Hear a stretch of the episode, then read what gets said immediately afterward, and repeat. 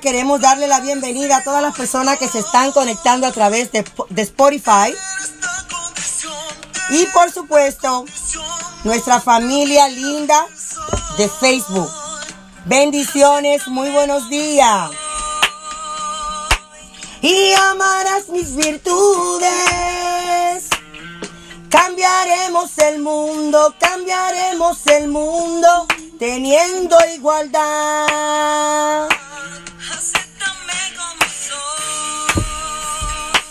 Y amarás mis virtudes. Cambiaremos el mundo, cambiaremos el mundo.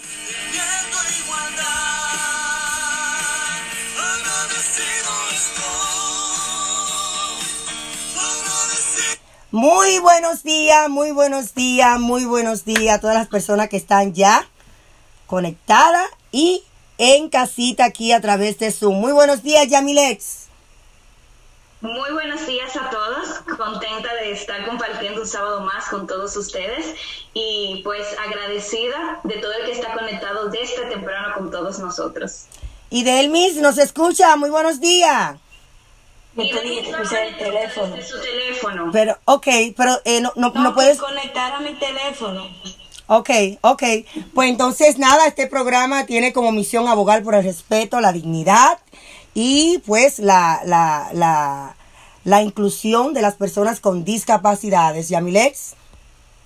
La no discriminación, la igualdad de oportunidades y de derechos, la accesibilidad, la igualdad entre los hombres y las mujeres con discapacidad.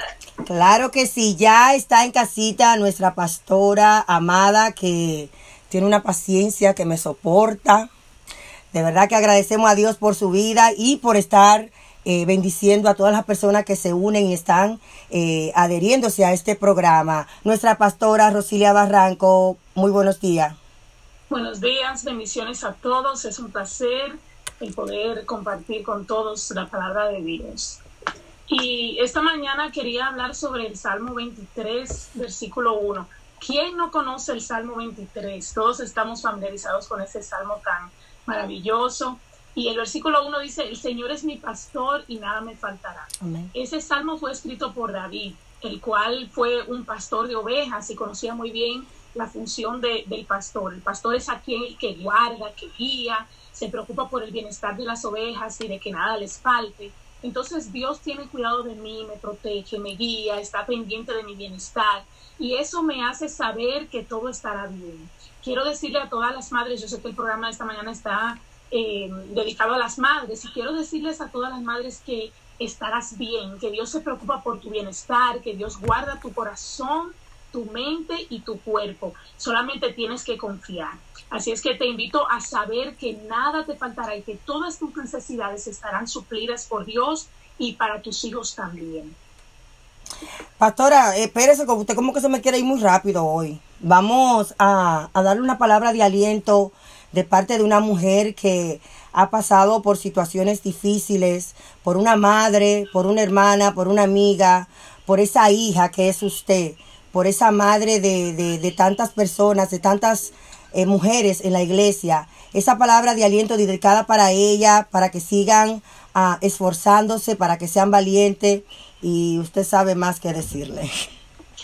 Pues Dios nos dio a nosotras tantas habilidades y tantas cosas y nos hizo tan fuertes, pero a la misma vez parece ser como que también se nos ataca de la misma manera con mucha fuerza.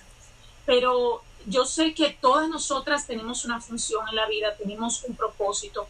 Y, y, yo quiero que las mujeres aprendan a conectar sus sentidos, a saber cómo escuchar, a saber mirar lo que está pasando a su alrededor, a no a no eh, distraerse, porque cuando te distraes se te va el momento de lo que tiene que suceder y de lo que tú puedes ser partícipe.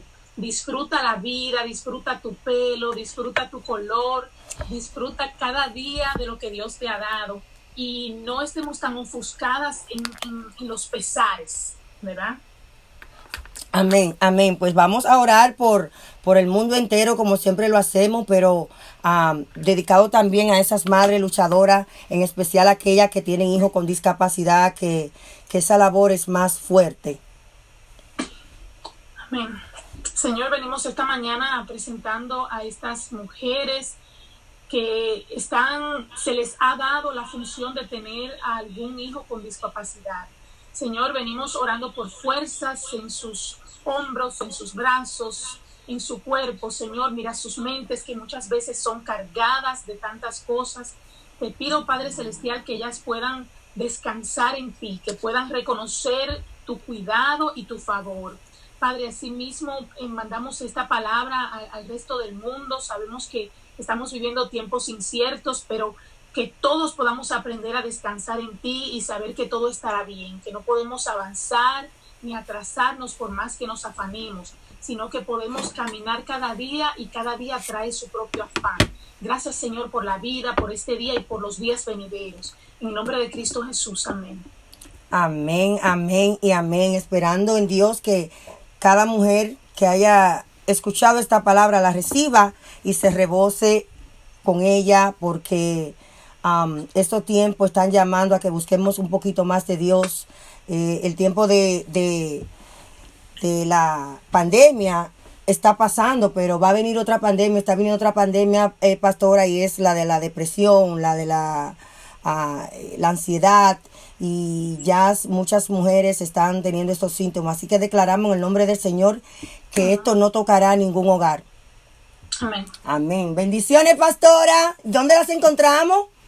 Nos vemos el domingo en Facebook Live a las 10 de la mañana, eh, Ministerios Hogar de Restauración, y estamos en el 360 de la Merrimack Street en Lawrence. Pastora, ¿y cuándo vamos a abrir la iglesia? Estamos esperando para otra, otra etapa. No queremos entrar de una vez porque tú sabes que están todavía un montón de cosas pasando y queremos tener el cuidado de las personas primeramente, pero ya pronto, ya pronto. Pero estamos haciendo unas reuniones todos los sábados también. A todas las mujeres que se quieran unir a esto, me mandan un mensaje o se comunican con la pastora a través de Facebook. son unas reuniones virtuales, pero son de mucho, mucho poder y mucho, unos mensajes interesantísimos. Bendiciones, pastora. Bendiciones. Gracias, pastora. Yamilex, ¿a quién tenemos en casita? Bueno, ya nuestro amigo Víctor, que es de la casa, como bien lo dijiste, Víctor Martínez está con nosotros. Muy buenos días, Víctor. Buenos días, ¿cómo estamos? Todo bien, felices de verte, felices de compartir nuevamente contigo y de saber lo interesante que traes para el día de hoy. Ya, ya, gracias por tenerme de nuevo. Es un placer estar con damas tan bellas y tan inteligentes, tan sabias y me alegro que puedo compartir un poco hoy en día. Ah, pienso que el tema que vamos a hablar hoy simplemente va a ser uh, sobre, how do you say, surface level, por arriba, pero vamos a hablar sobre unos temas bien importantes, especialmente entendiendo la, la psicología y la mentalidad y la importancia de entender el sistema que crea el caos, el sistema que crea eh, la depresión, el sistema que crea también que ciertas cosas pasen donde no tenemos paz en mente.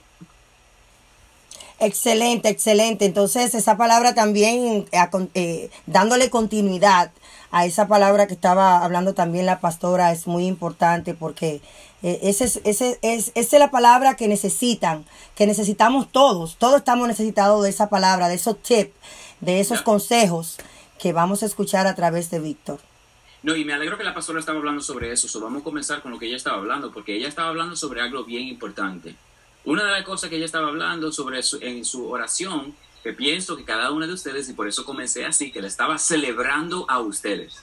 ¿Sí o no? Sí, sí. Y, pienso que una de las cosas que verdaderamente ah, tenemos que sentirnos cómodos hoy en día, más que nunca, es celebrar a nuestras mujeres, celebrar a nuestras damas, y celebrar también lo que Dios nos ha entregado, verdaderamente. Pienso que en, hoy en día es bien fácil a eh, personas sentirse inseguras, específicamente mujeres, sentirse inseguras porque no son altas, porque no son esto, porque no son lo otro. Y no celebran su belleza, ¿verdad? Y la belleza no es simplemente external, pero la belleza también es internal. Y so, déjame dejarlo ahí. Adelante, take over, take over. sí, dime Yamile, ¿qué piensas sobre eso? adelante, que me puse en mute por un momento.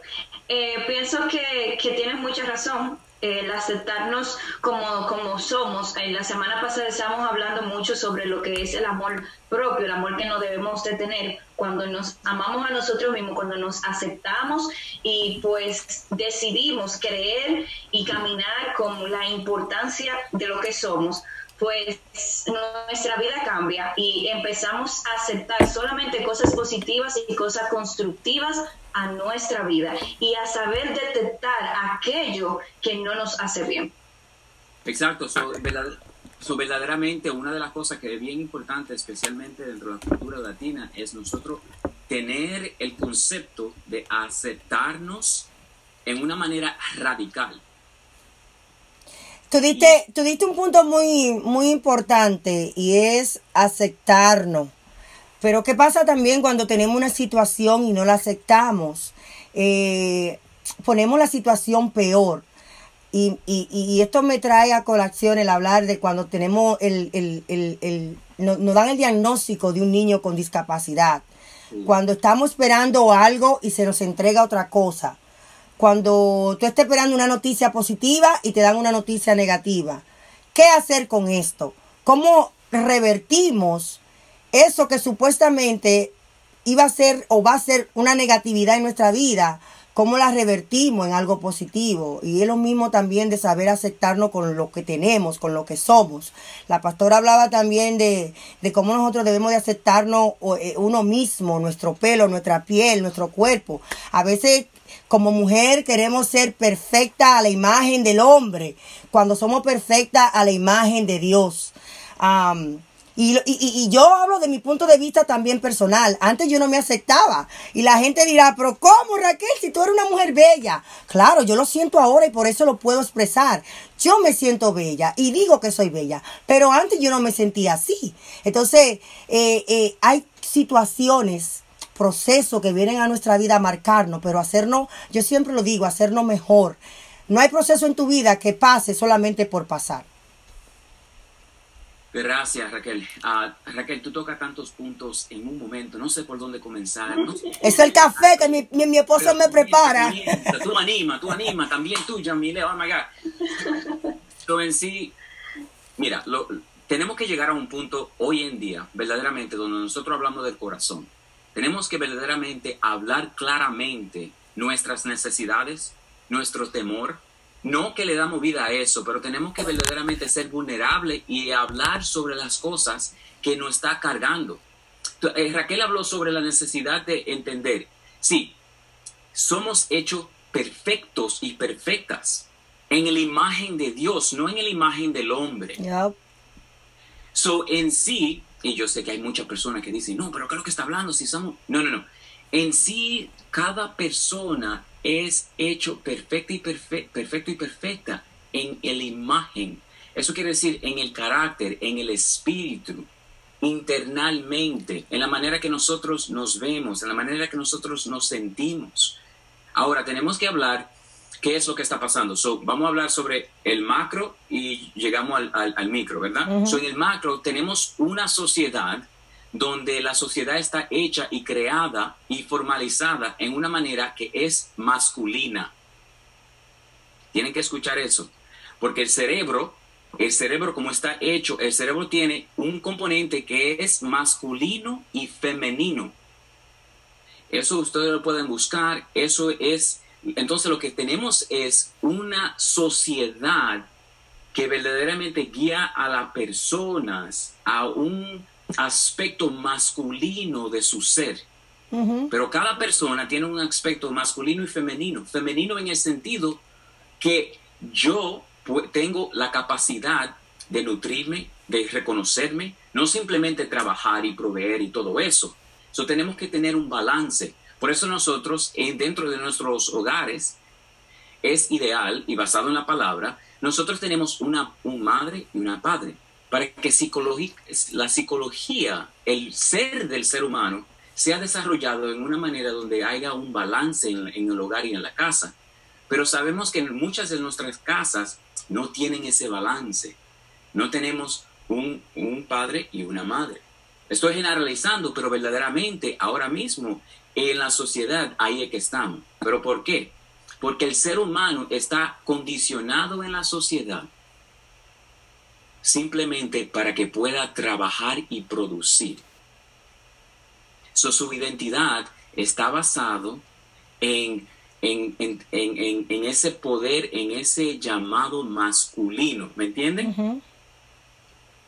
Does that make sense? Yeah, yeah, yeah. No sin mencionar también que el carácter influye mucho cuando una persona no tiene un, un carácter definido, esto influye por la sociedad, esto influye por las personas que le rodean, esto influye hasta si no crece con un padre en su hogar, esto incluye hasta si es abandonado por una madre. Eh, eh, eh, el carácter que no se forma, que, que tú no estás seguro cuál es tu carácter, todo lo que te rodea va a influir en ti. Entonces tenemos primero también que ver cuál es nuestro propósito en la vida y y no dejarnos influenciar de las cosas que nos rodean o de las cosas que, que nos pasaron cuando chiquito y agarrarnos de eso y sentirnos siempre la víctima. Right. So, algo que tú mencionas que es bien importante, que cada ser humano tiene que tener claridad cuál es su propósito. Si no, lo que va pasando es que no vamos por aquí, no vamos por allá, que tengo que hacer esto, que tengo que hacer lo otro. Si hay una persona en la sociedad que te está diciendo que tú tienes que hacer esto, tú inmediatamente te vas para eso. Pero tenemos que estar tenemos que tener eh, eh, certeza, right? So we have to be confident, tenemos que tener confianza en quiénes somos. Y no hay ninguna persona en este mundo, en este mundo que te puede decir quién tú eres. Sí. So yo pienso que verdaderamente cuando nos encontramos en una circunstancia, ¿verdad? Como tú, como tú estabas hablando, que si eh, tenemos una expectativa y cuando la expectativa choca con la realidad, ¿qué hacemos? Cómo enfrentarlo, cómo, cómo salimos adelante. Exacto, exacto. entonces, cuando llegamos a ese punto donde la expectativa confronta con la realidad, si tú verdaderamente no sabes quién eres, se te va a hacer difícil sentirte como que tú tienes una ancla para tú poder echar, eh, confrontar esa circunstancia. Yamilex y Delmis. Sí, eh, iba al punto que estaba diciendo eh, Víctor, de, de, uno saber quién uno es y el no dejar de que el otro te, te defina o te guíe. Yo pienso que desde que somos adolescentes eh, se está formando lo que es nuestra personalidad y, y, y nuestra confianza. ¿verdad? Y si nosotros no hacemos eso, es como dice Víctor, aquel que está afuera va a jugar con nosotros, te va a decir esto, tú te lo vas a creer, te va a decir aquello, tú te lo vas a creer. Una frase que yo siempre me repito a mí misma es que cuando nosotros entendemos el propósito de Dios en nuestra vida, no hay nada ni nadie que nos pueda derrumbar. Amén, amén. So, una de las cosas que habla sobre la palabra también es que tenemos que renovar nuestras mentes.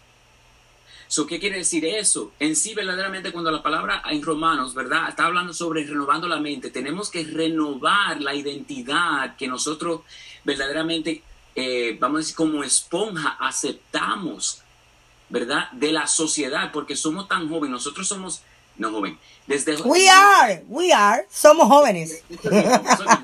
Desde, desde, desde nuestra niñez nuestro, nuestra mamá y nuestra, nuestro papá y la sociedad nos dice, tú tienes que ser esto, tú tienes que ser esto, tú tienes que ser esto, tú tienes que ser esto.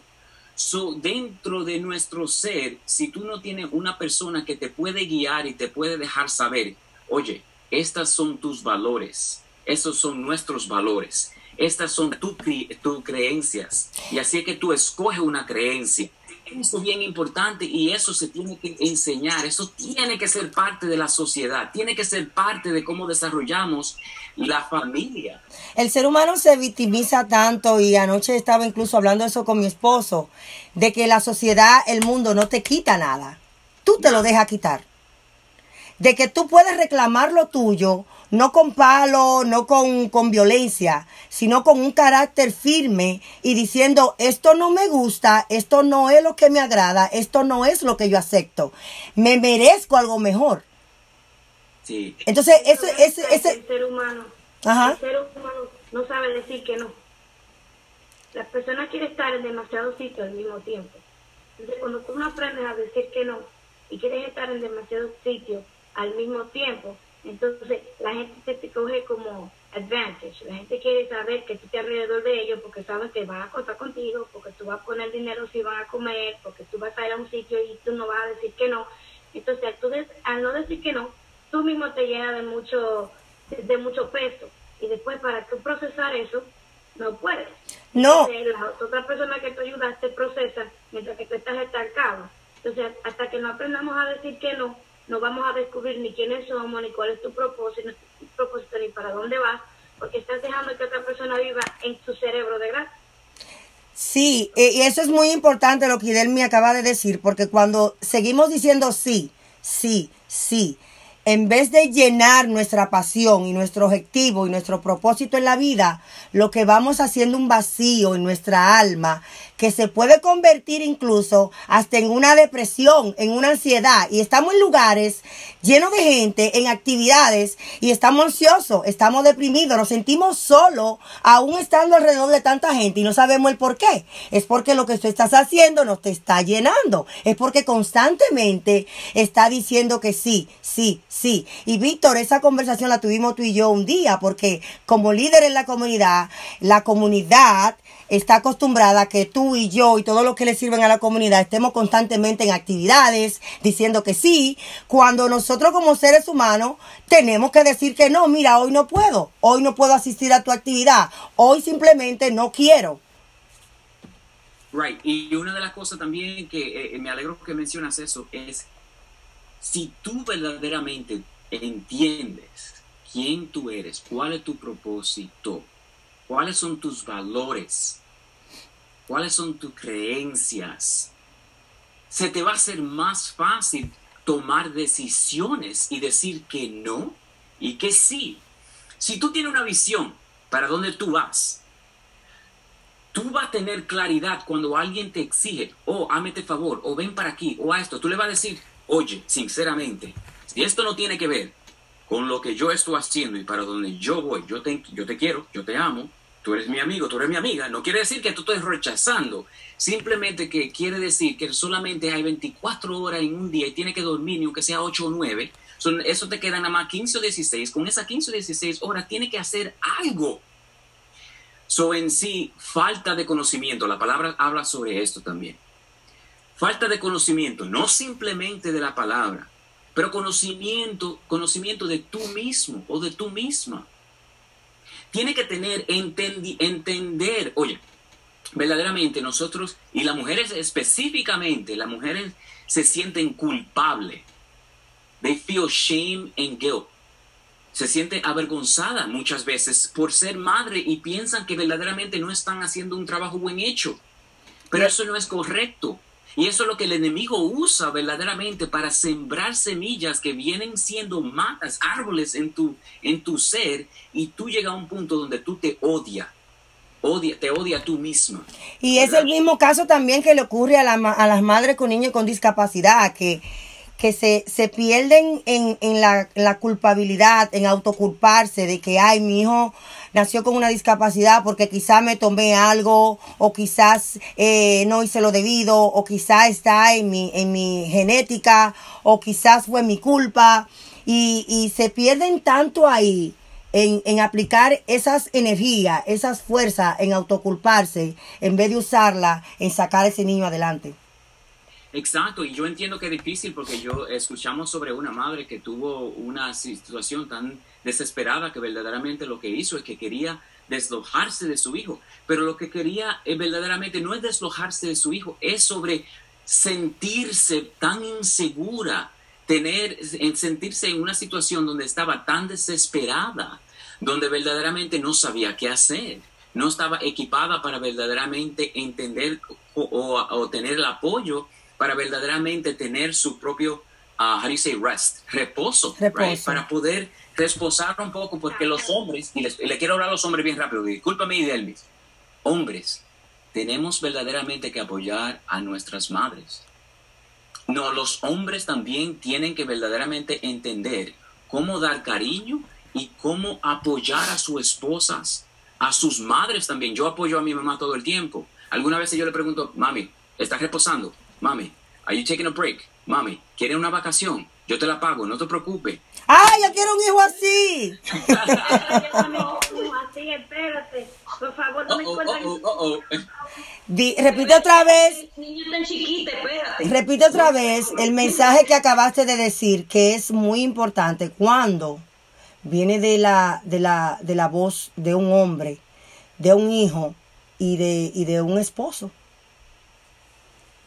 Es bien importante, es bien importante enseñarle. Y nosotros verdaderamente, como le he mencionado, nosotros por los últimos 5.000 o 6.000 años hemos vivido una sociedad, quote unquote, desarrollado por el hombre. El hombre tiene que reconocer la responsabilidad que tenemos de cuidar a nuestras mujeres, pero también porque ellas nos cuidan a nosotros. Si nosotros venimos del vientre de nuestras madres, tenemos que darle la gracia, sea hombre o sea mujer. Si la mujer tiene la capacidad para ser el vehículo que Dios usa para traer hijos y almas en esta, vi- en esta vida, nosotros tenemos no que adorarla, pero tenemos que preservarla, tenemos que amarla, tenemos que verdaderamente darle cuido, darle amor y las mujeres también, pienso que la sociedad la ha condicionado a verdaderamente no respetarse. So, pienso que también algo que se tiene que tratar el tema de cómo tú te respetas, cómo tú puedes reconocer que tú eres una, que tú eres una reina. Una perla, una perla preciosa, como yo siempre digo, una princesa de Dios. Una perla bella. Y como tú lo sientes, así lo transmite y así también, pues no deja que ningún hombre o que nadie en ninguna circunstancia se, se eh, eh, como dice Idelmis, eh, abuse de ti o abuse de confianza, porque ya tú sabes de dónde vienes, para dónde vas y cuál es tu objetivo en la vida.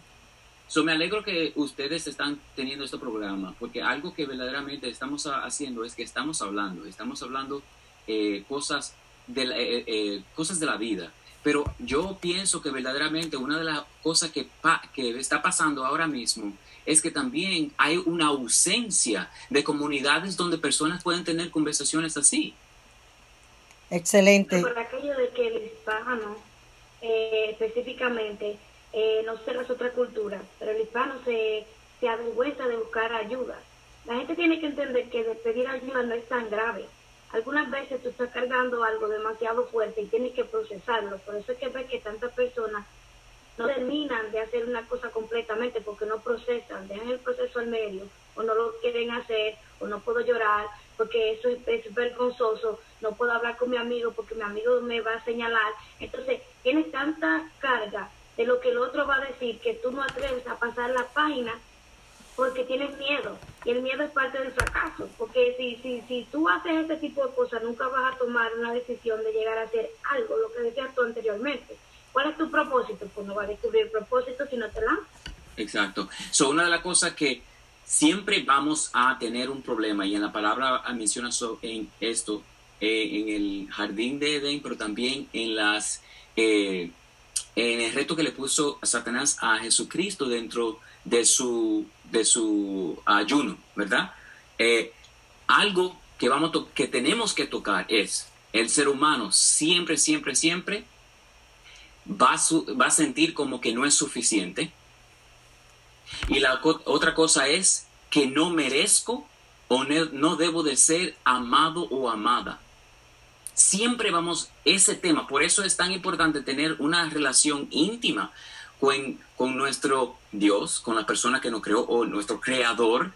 Y es importante tener un red, un, un red social y apoyo como ustedes así para que podamos aprender y personas, asóciate con personas que te van a levantar, te van a edificar, verdaderamente quieren que tú eches para adelante, que tú puedas progresar. Pero también es una responsabilidad de nosotros los padres también pasar esa antorcha a nuestros hijos. De no importa su situación, no importa su discapacidad, no importa si eres eh, blanco, more- eh, moreno, si eres una persona de la alta sociedad, si vive en un barrio más pobre de- del mundo. Está en nosotros los padres empoderar a nuestros hijos y que ellos crezcan sabiendo que quiénes son, cuál es su objetivo y para dónde van, porque muchas de las cosas que están pasando en este mundo es porque hay muchas personas, quizás como tú y como yo, Víctor, que no crecimos con esos padres eh, eh, forjando nuestro futuro, estando ahí para nosotros por circunstancias de la vida. Y, y aprovecho este momento para agradecer a Dios, porque a pesar de la situación que yo viví cuando pequeña, que me crié sin mi madre, me crié con mi abuela, es un momento especial para bendecir a mi mamá que incluso cumplía año ayer, sorry, eh, Yamiles, que me estoy saliendo del guion, cumplía año ayer y yo le doy gracias a Dios todos los días por mi madre, porque a pesar de las circunstancias que yo viví cuando chiquita, eh, puedo decir abiertamente, me crié sin amor, a pesar de que me crié con mi abuela, pero sufrí mucho cuando chiquita por no tener a mi mamá, porque ella decidió venir a este mundo, a venir a los Estados Unidos a forjarse un futuro para nosotras. Que gracias a Dios, que gracias a Dios, era el propósito que Dios tenía para mí. Porque si ustedes se ponen a pensar, todo esto estaba alineado en los planes del Señor, pero para mí cuando pequeña, simplemente yo aclamaba y gritaba tener a mi madre cerca. Pero el Señor ya tenía un propósito para ella y tenía otro para mí. Y, yo bendigo su vida. Mami, te amo. Gracias por um, venir a los Estados Unidos y, darme la vida que tengo. Gracias por... Gracias por eh, forjar este futuro para yo poder ayudar a otras personas. Te agradezco de verdad todas las, todas las cosas que pasaste. Mi mamá hasta llegó a dormir en la calle. Mi mamá pasó mucho, pero hoy bendigo su vida y con orgullo puedo decir que, estoy muy orgullosa de mi mamá y, que la admiro mucho. Y felicidades, mami, en tu cumpleaños y en el Día de la Madre. Beautiful, beautiful. Um, thank you so much. Y, yo, gracias, y me toca en el alma, y yo soy una persona bien sentimental y a mí no me, no me molesta. Uh, pero. Vamos, Víctor, Víctor, yo ahora tiro tu lagrimita. la tengo por dentro, la tengo por dentro. Pero gracias por mencionar eso. Mira, verdaderamente lo que quiero decir, porque yo entiendo que tienes otras visitas. Vamos a hablar sobre tres cosas. El odio, el, el temor y el dolor esas tres cosas verdaderamente no son, nosotros no somos esas emociones y esa cosa. Yo escuché ahora mismo a Raquel hablando sobre esas tres cosas. Y dentro de esas tres cosas que son barreras y rectos, dentro de esas tres cosas, de ahí salió esta misión para poder tocar el mundo y cambiar el mundo. Que cuando tú tienes esos rectos, donde tú rechazas a tu hijo o tu hija por una razón, porque son personas de capacidades, tú te estás rechazando tú misma o tú mismo. Y yo entiendo que no es fácil, pero no podemos rechazar la realidad. La realidad es la realidad. Cuando tú tienes un niño con discapacidad, eso no quiere decir que tú es, está dañada o como que tú eres un problema o como que tú eres una carga a la sociedad, sino tú en sí verdaderamente tienes un propósito grande. Tu hijo, tu hija tiene un propósito grande. Dos personas que yo admiro mucho es Raquel y otra persona es Loida. Loida estaba en la semana pasada y yo pienso aquí. Y esas son dos personas con un corazón tan grande. So en sí, es ese recto que tú ves, no lo rechace. Acepte, acéptalo déjalo que te cambie, déjalo que te transforme dentro de tu ser, porque de ahí va a venir una, una capacidad para verdaderamente ayudar y mejorar este mundo y traer un amor verdaderamente puro y auténtico. Excelente, Víctor, de verdad que, que que estoy como, como así, como, wow, qué lindo todo. De verdad, Víctor, muchísimas gracias por esa hermosa palabra. Yo creo que no, no sé si, si tienes otro punto que tocar, pero de verdad que, que una conclusión perfecta y hermosa. Todavía te con los ojitos con lo que dijo Raquel, con todo junto. De verdad que muchísimas gracias. Víctor, por siempre traer noticia positiva, palabra bonita al programa cada vez que vienes. Un placer estar con ustedes. Gracias a todos. Te amo, Víctor. Nos vemos ahorita. y bueno, ya que seguimos hablando de las madres, seguimos celebrando el Día de las Madres, eh, tengo un poema antes de presentar a esa madre que ya están conectadas con nosotros. Y a mí particular me tocó muchísimo, lo voy a leer para que no se me escape ni una palabrita. Y dice, tener un hijo con discapacidad es una lucha constante para alcanzar un ideal, aunque éste se vea distante. es dejar la vida misma para entregar lo mejor de ti. Es la misión que confirma que tienes mucho por qué vivir. Es sufrir por sus fracasos y ser su guía y su apoyo, su consuelo en tus brazos cuando se sienta solo. Es volverte maestra para educarlo y una doctora para atenderlo. Ser su abogado para representarlo y una leona para defenderlo dar palabras a sus silencios, dar soluciones a, sus problemas, alejar los miedos que lleva dentro y cambiar por alegría sus penas. Es avanzar poco a poco, disfrutando todos sus triunfos. Es no dar paso al enojo y cuando sus esfuerzos, cuando sus esfuerzos resultan nulos. Es mostrar fortaleza cuando flaqueen sus, en sus intentos de construir de la nada grandezas es tener a flor de piel los sentimientos, es mostrarle el camino hacia una vida normal, conduciendo a nuestro hijo a encontrar su lugar. Es dejarlo vivir plenamente sin importar su discapacidad. Es enfrentar valientemente el que dirán los demás. Es sentirte bendecida por estos ángeles que Dios nos da, porque solo es elegida una madre especial. Ustedes todas son madres especiales. Yo todavía no tengo hijos, no sé cómo vendrá la bendición que Dios me dará en el momento indicado, pero sé que ustedes cada una fueron elegidas para ser madres especiales, de verdad que sí. Y con esto quiero recibir a tres madres ejemplares que ya están con nosotros. Tengo a Nelly Ventura Castillo, a Iroi Hermosén y a Idelaine Pimentel. Muy buenos días. No sé si escuchan. Buenos días. Buenos días. Aile que está desde Perú con nosotros. Mira qué hermosa. Buenos días. Gracias, buenos días. Muy gentil de tu parte. Tenemos también, eh, yo, yo estoy así mismo igual que tú, Iroima.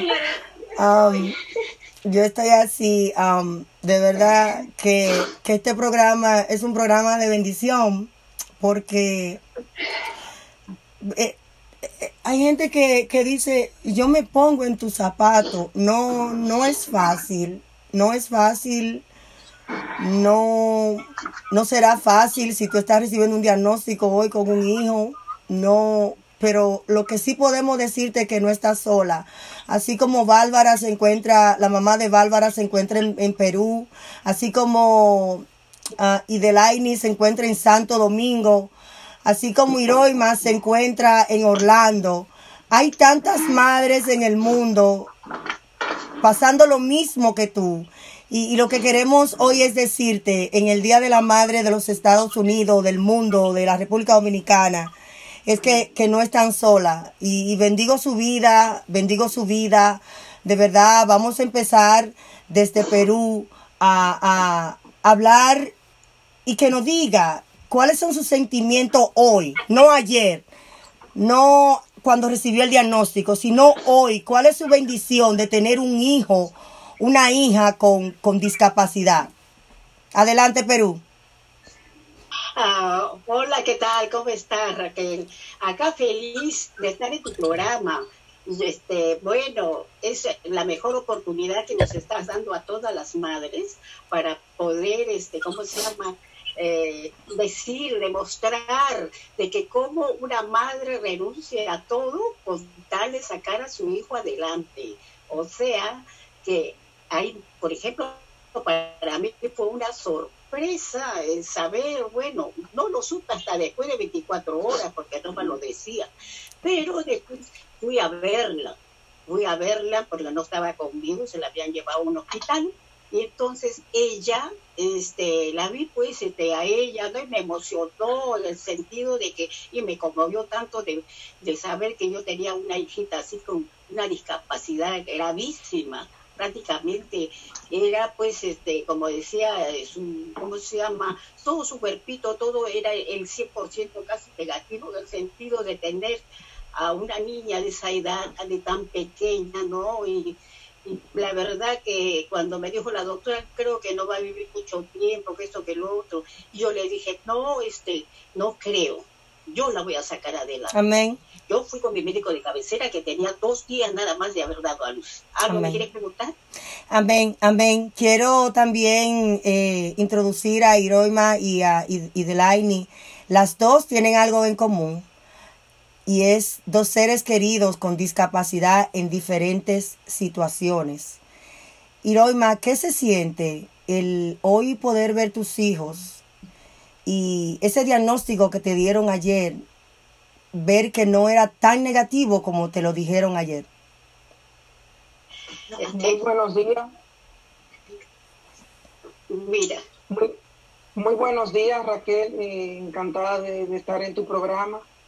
Eh, bueno, comparado con el, el diagnóstico de ayer, hoy me siento una mujer muy positiva porque siento que con estos niños míos yo he podido aprender cómo en realidad estos niños tienen la capacidad para, para ser tan inteligentes que a veces uno al principio cuando le diagnostican que tu hijo eh, tiene autismo o tiene otra discapacidad, como el caso mío, eh, uno se, se cree que el mundo le va a caer encima.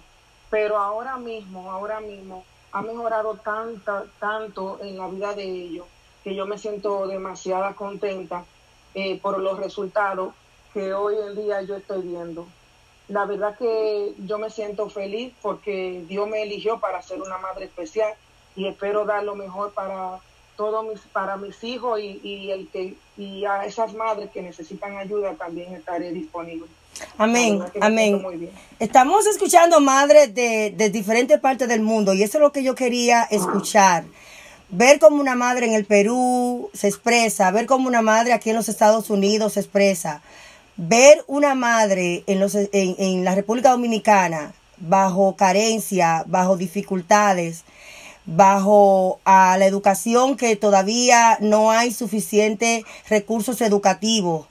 Cuando tú tienes una, unos, unas hijas eh, que nacen normales, neurotípicos normales, tienen 5, 6, 7 años y la ve corriendo, hablando, son personas sumamente inteligentes.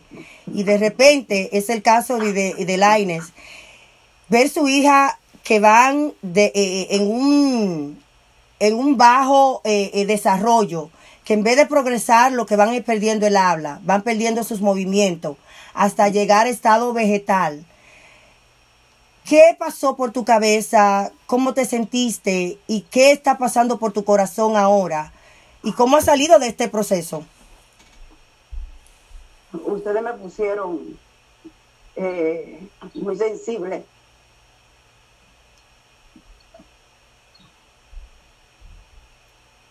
Si pudiera ir allá y darte un abrazo, tú sabes que sí, que María eh, no, no, no está pero Yo lo sola. recibo y sé que, Amén. que grande es. En realidad, eh, ahora yo he aprendido mucho de mis hijas, porque me han demostrado que nada es imposible. Han tenido, por ejemplo, una fortaleza de, de, de seguir adelante de no tener. Marisabel la pequeña no conoce un no con respuesta. Amén. no conoce un no no lo puedo hacer. Ella lo hace ella lo intenta de nuevo lo intenta otra vez. Y para eso y por eso hoy María Isabel todavía habla puede comer pero su fuerza de voluntad la ha ayudado bastante. Eso es una de las cosas que en cualquier proceso,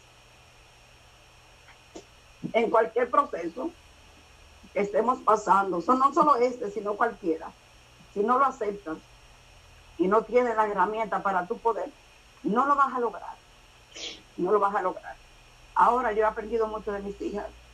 Al principio fue muy, muy difícil no saber qué enfermedad tienen tus hijas, no saber por qué están dejando de caminar, no saber por qué su letra empeoró en el colegio, por qué su nivel académico está bajando y buscando ayudas, ayudas, hasta que por fin pudimos dar con el diagnóstico.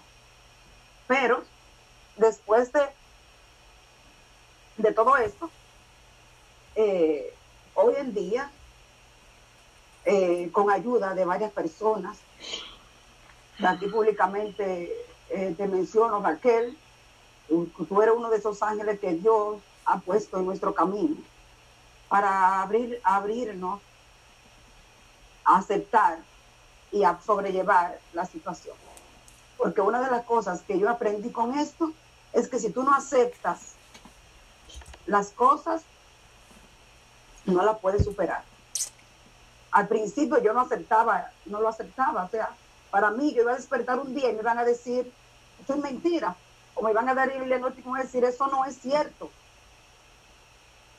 No lo quería aceptar. Entré en un periodo de depresión, que le comentaba Raquel, pero un periodo de depresión sola, porque yo tampoco busqué ayuda para mí en ese entonces.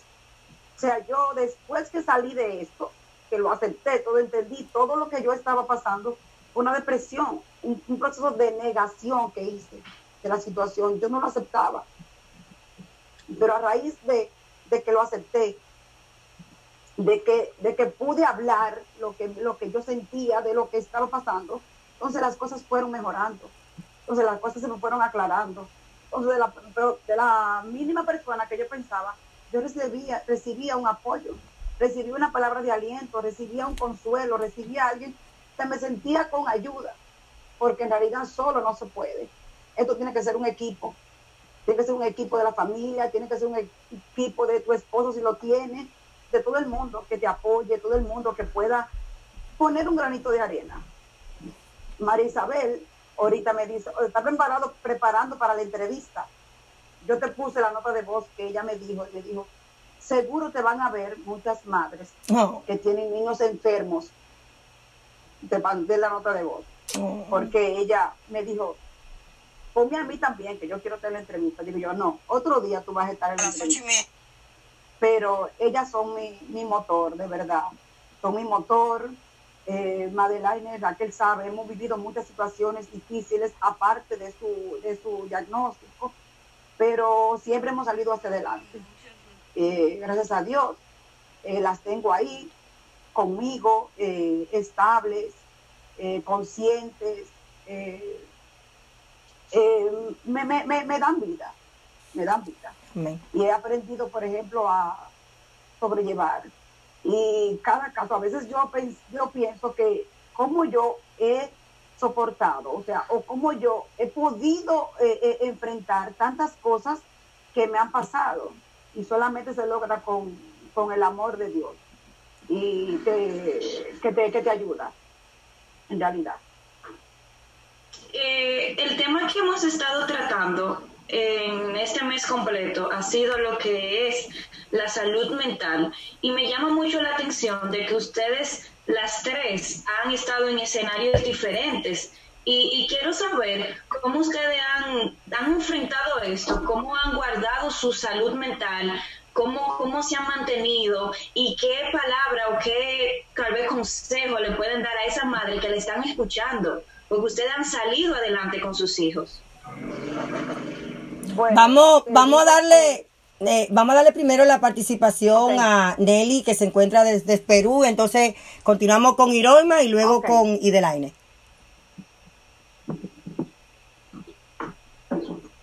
No se escucha. Ella está en mute. Tiene que quitarlo del mute. Iroima, vamos a iniciar contigo. Iroima, adelante contigo. Ajá.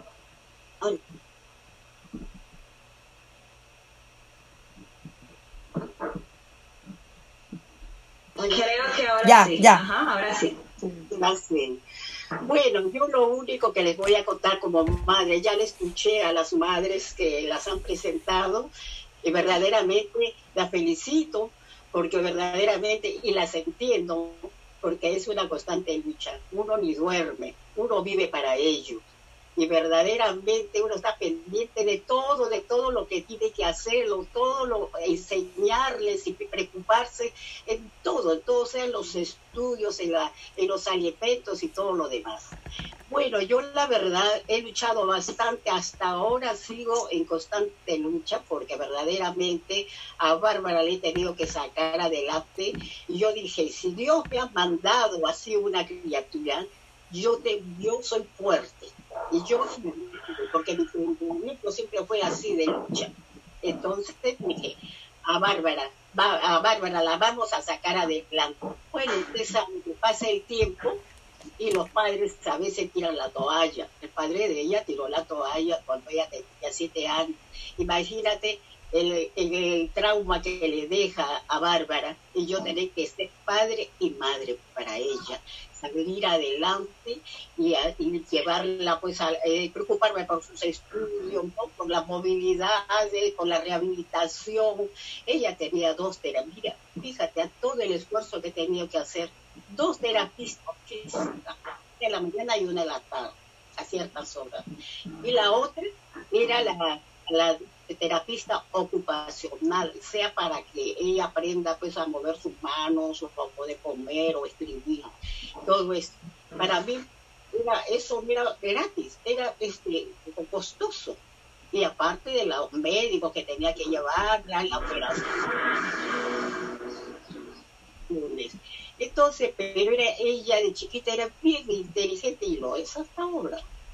Por eso que ella sale adelante y ha respondido a todo lo que yo he dado, a todo el esfuerzo, como tú, ustedes, madres que están ahí presentes, ustedes han dado todo, se sienten satisfechas. Imagínate, yo también me tengo que sentir satisfecha de haber logrado que Bárbara sea una, una luchadora, una luchadora que ella tiene una asociación. Y yo, también estoy ahí porque soy fundadora. Así que nosotros tenemos una asociación luchando contra adelante para estar estudiando, ha tenido otros estudios, se ha ido capacitando y así ha ido viajando. Yo te voy a decir, Bárbara no camina. Bárbara físicamente no camina, pero ella vuela. Amén. ¿Por qué vuela? Porque va al Congreso, va a los ministerios, está ahí en la lucha pidiendo, luchando por los derechos de las personas con discapacidad. Entonces, ¿cómo no sentirme orgullosa de ella? ¿Cómo no sentirme bien ahora que Dios, yo me digo, Dios me ha ayudado, me ha dado fortaleza, yo a veces le digo a Bárbara, Bárbara, ya llegó el momento que yo me tengo que quizás, más a cualquier momento me vaya de este mundo. Y Bárbara dice, no, mamá, que todavía tú estás muy bien, que estás muy rica. bueno, me levanta ella, ¿no? Me levanta la moral, me levanta el, el estima. Y entonces yo digo, ay, y seguimos luchando. y la vida continúa. A pesar de toda esta pandemia que hay, Bárbara sigue trabajando en su computadora. Y bueno, yo lo único que puedo decir a las madres, a las madres que nos están escuchando, porque ya nosotros ya conocemos cómo es aceptar. Desde que el momento que lo aceptas, ya es fácil, fácil en el sentido a la lucha. Pero si tú no lo aceptas, ay, no, pues así que están peleando, y todo eso, no. Nosotros tenemos que salir adelante. Mira que yo sola, y claro, yo tengo otra hija que es 10 años mayor que, Bárbara, también ella la ha apoyado. ¿Y que la, ¿sabe cuál ha sido la ventaja, el éxito de que Bárbara sea así? ¿Cuál es? Díganoslo, díganoslo. la familia. Amén. La familia. Yes, yes. La familia de parte de padre. El padre ha sido un poco negativo, ¿no? Pero la familia de parte de padre, todo el apoyo, porque ella era la nieta, la sobrina nieta, la única pequeña, toda la familia de, de ellos la han apoyado, se la llevaban en el carro. O sea, a veces yo, yo discutía porque decía, seguro no le hacen la terapia, y yo este, estoy preocupada, yo llamando a la terapista, la están haciendo la terapia. y usted dio, usted dio un punto muy, muy importante en la vida de nuestros hijos, y es el apoyo familiar. El apoyo de ese esposo que entiende, que acepta, que no está negado ese, ese esposo, ese, ese tío, esa abuela, ese hasta vecino. A veces necesitamos ese apoyo de un vecino que entienda que nuestros hijos tienen una discapacidad y por tal ellos no van a estar actuando como sus hijos que son neurotípicos. Ese apoyo es el que todos necesitamos, más el apoyo de la sociedad. Ah, Iroima, cuéntame cómo, cómo ha sido tu proceso. Bueno, eh, mi proceso ha sido lento porque al principio... Y, y, y también ahí la pregunta de, de Yamilex, que fue cómo tú has ha, ha cuidado tu salud mental. Y ha pasado por lo que yo he pasado también, todas estamos iguales. Ha sido lento, pero poco a poco he ido cambiando los métodos, eh, dándole más amor a mis hijos. Es difícil porque también uno tiene que, que dar amor a uno mismo para poderle dar amor a ellos. Eh, Ayer me contaba que fuiste a hacerte la ceja y digo esto públicamente porque me, me encantó que me dijera eso porque tú estás sacando tiempo para ti. No, el simple hecho hasta de uno ir a un salón, la gente lo ve como una simpleza, pero ese es tu tiempo, ese es tu tiempo de, de pampearte, de mimarte, de sentirnos bella. Entonces ese tiempo es necesario para el ser humano. Así es. Y con el apoyo de, de, de mi esposo, eh, al principio le estaba un poquito negado. Que por cierto te quedan muy lindas tus cejas. Gracias, gracias. él estaba muy negado, Raquel, porque él no aceptaba el, el tener que, eh, que, que lidiar con esta situación, porque primero fue mi hija diagnosticada con discapacidad de aprendizaje, es un poquito más, es un poquito difícil, y entonces fue el niño con autismo. Entonces, después yo le fui hablando, porque uno tiene que aprender a tener comunicación eh, con los esposos también, eh, eso es algo muy importante. Y le fui hablando, le fui diciendo, el apoyo de la familia también es muy importante, como decía doña Bárbara. Y realmente, realmente tomamos una decisión que fue difícil para nosotros, que era irnos de Nueva York, aunque Nueva York era... Eh, el estado donde más, más facilidad para los niños discapacitados, nos daban más facilidad, decidimos venir aquí a Orlando y ha sido el mejor cambio que hemos hecho para estos niños. Tú, tú me estás tirando puya, ¿eh? bueno, yo te dije, decídete a venir, decídete a venir. El clima lo ayuda bastante a ellos. Eh, eh, interactuar eh, eh, con la familia más cerca es mucho mejor todavía. A pesar de esta pandemia, eh, hemos estado un poquito lejos de la familia, pero como quiera, ellos se sienten libres de hacer todo lo que ellos quieran. Eso me ha ayudado bastante y por favor, a esas madres que busquen ayuda, que si no, si no se sienten capaz de, de ella misma echar hacia adelante, busquen ayuda, que bastante ayuda hay hoy en día y orientación.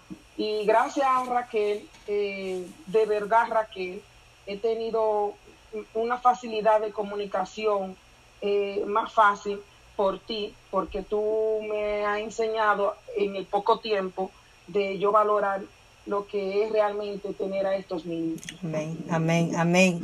Y, y de, y de la AINE, um, eh, ¿cómo tú has cuidado tu salud mental? Y, y, de una vez la pregunta que le voy a, que le voy a adherir a las otras madres cuando tú acabes es, ¿qué, ¿cómo se han sentido de dejar su vida, su yo, su profesión, su trabajo? Ahora mismo Iroima está en una situación que está en decisión de si dejo a mis hijos solos o vuelvo a trabajar.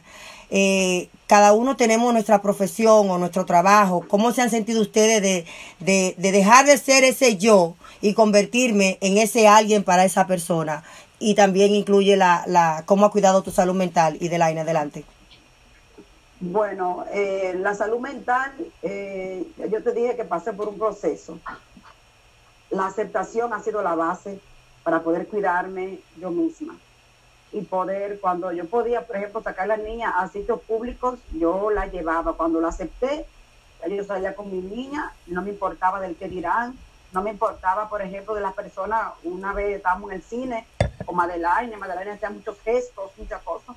Y a mí, bueno, si te molesta a ti, tú lo que tienes que tú irte, si te molesta esta parte, pero yo tengo un derecho como persona y mi hija y a mí eso ya no me importaba, yo la sacaba. Esa es la actitud y dijiste, dijiste algo muy importante. Yo tengo un derecho y tu hija tiene un derecho también en la vida y es de estar en el ambiente público como todo.